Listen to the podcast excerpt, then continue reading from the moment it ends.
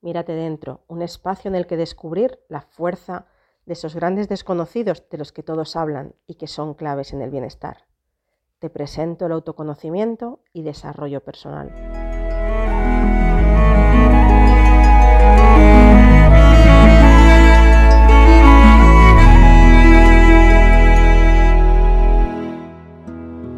Bienvenidos, bienvenidas al episodio de hoy en el que hablamos de desarrollo personal y coaching. Quizás es importante empezar definiendo qué es el desarrollo personal, ¿no? Eso de lo que tanto hablamos, eso que tanto se oye, y realmente sabemos qué es.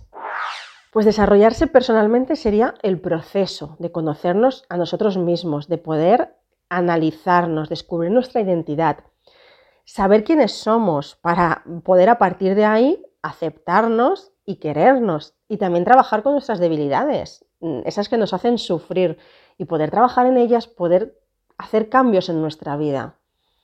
Es fundamental encontrar también un equilibrio en los diferentes ámbitos, en las diferentes áreas, en la personal, la laboral, la familiar, la emocional, la social, todas son importantes, no hay que descuidar ninguna y por ello hay que encontrar este, este equilibrio. Cuando te conoces puedes gestionar todo esto mucho mejor, puedes gestionar tus emociones también. Sin desarrollo personal es muy difícil avanzar porque no sabes la dirección, así que es muy importante que trabajes en ello. Imagínate que quieres hacer un viaje. Si no sabes a dónde quieres ir, si no sabes dónde quieres llegar, ¿cómo vas a planificarlo? Pero también es importante que sepas dónde estás hoy para para ver de dónde empieza ese viaje, dónde empieza tu camino. Pues esto es la vida, es lo mismo. Eso es el camino del desarrollo personal. Tienes que saber quién eres hoy, dónde estás hoy, para poder decidir el camino que vas a caminar, que vas a recorrer hacia el objetivo que tú quieras. A veces nos pasa y luego nos frustramos, pero es que queremos cosas que siendo quienes somos hoy no vamos a conseguir. Necesitamos aprender, necesitamos adquirir nuevas herramientas, nuevos conocimientos, evolucionar, pero para ello es fundamental conocernos y saber esas necesidades y conocer esas carencias. Estamos influenciados obviamente por, nuestra personalidad, por nuestra actitud, pero también por cómo percibimos el entorno, las relaciones.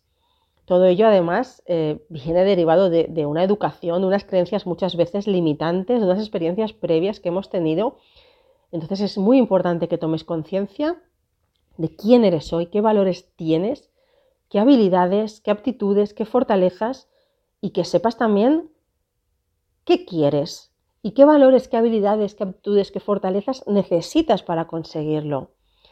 Este camino de introspección sería el desarrollo personal y es un camino maravilloso cuando lo decides andar, así que te invito, si quieres, que lo caminemos juntos a través de todos estos episodios. Y también hoy voy a explicarte qué es el coaching.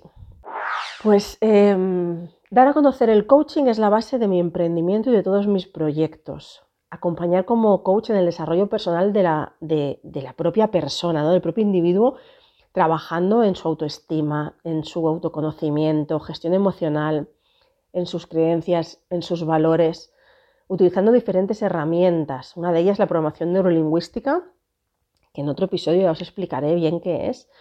Al final es una metodología con la finalidad de que la persona encuentre sus propias herramientas y un plan de acción hacia su objetivo, cualquiera, cualquier plan que se, que se plantee en su vida.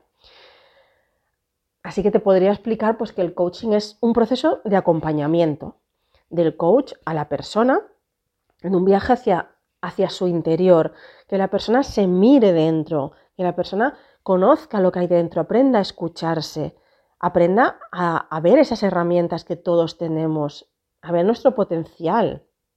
Es un proceso único, personalizado, porque al final cada persona ha caminado su camino, tiene sus creencias, lleva sus zapatos, lleva su mochila. Entonces el proceso nunca puede ser el mismo. Cada persona tiene su propio recorrido y va a encontrar sus propias herramientas.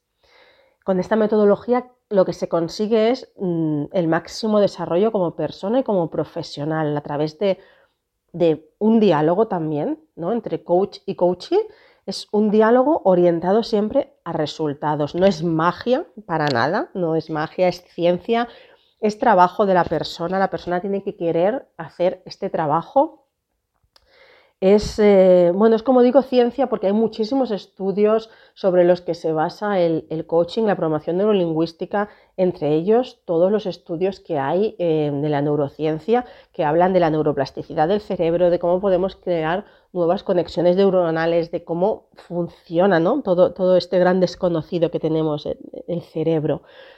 Entonces, no es magia, obviamente.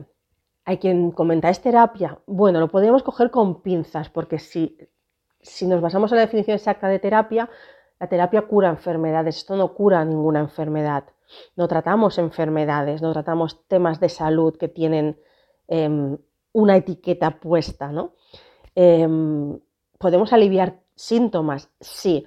¿Podemos incluso trabajar cosas para, mm, para evitar, como tratamiento preventivo de llegar a algo mayor? Pues también, porque al final cuando te conoces y te cuidas, pues puedes evitar muchas situaciones em, que te lleven a diferentes problemas de salud mental. No es algo nuevo, no es una moda, aunque lo parezca, no, no es una moda. Sócrates en el 450 a.C. ya promovía el diálogo como, como manera de encontrar el camino, de encontrar la solución, de hablar, de escucharte. Así que podríamos decir que Sócrates ya fue el primer coach de la historia, con lo cual ya ves que no es algo nuevo, no es una moda de ahora. No es tampoco una mentoría bien bien ni una consultoría, porque el coach no es un mentor que cuenta su propia experiencia como ejemplo, como base del trabajo realmente, ni tampoco es un consultor, que esto es algo que a la gente le choca, ¿no? porque no es especialista en ningún tema. Eh, ¿Cómo me puedes ayudar a conseguir mi objetivo de no lo sé, de prepararme unas oposiciones, de mm, prepararme un partido de tenis, de conseguir dejar de fumar, de mm, controlar peso, si tú no eres ni nutricionista, ni eres entrenador, ni has hecho jamás oposiciones.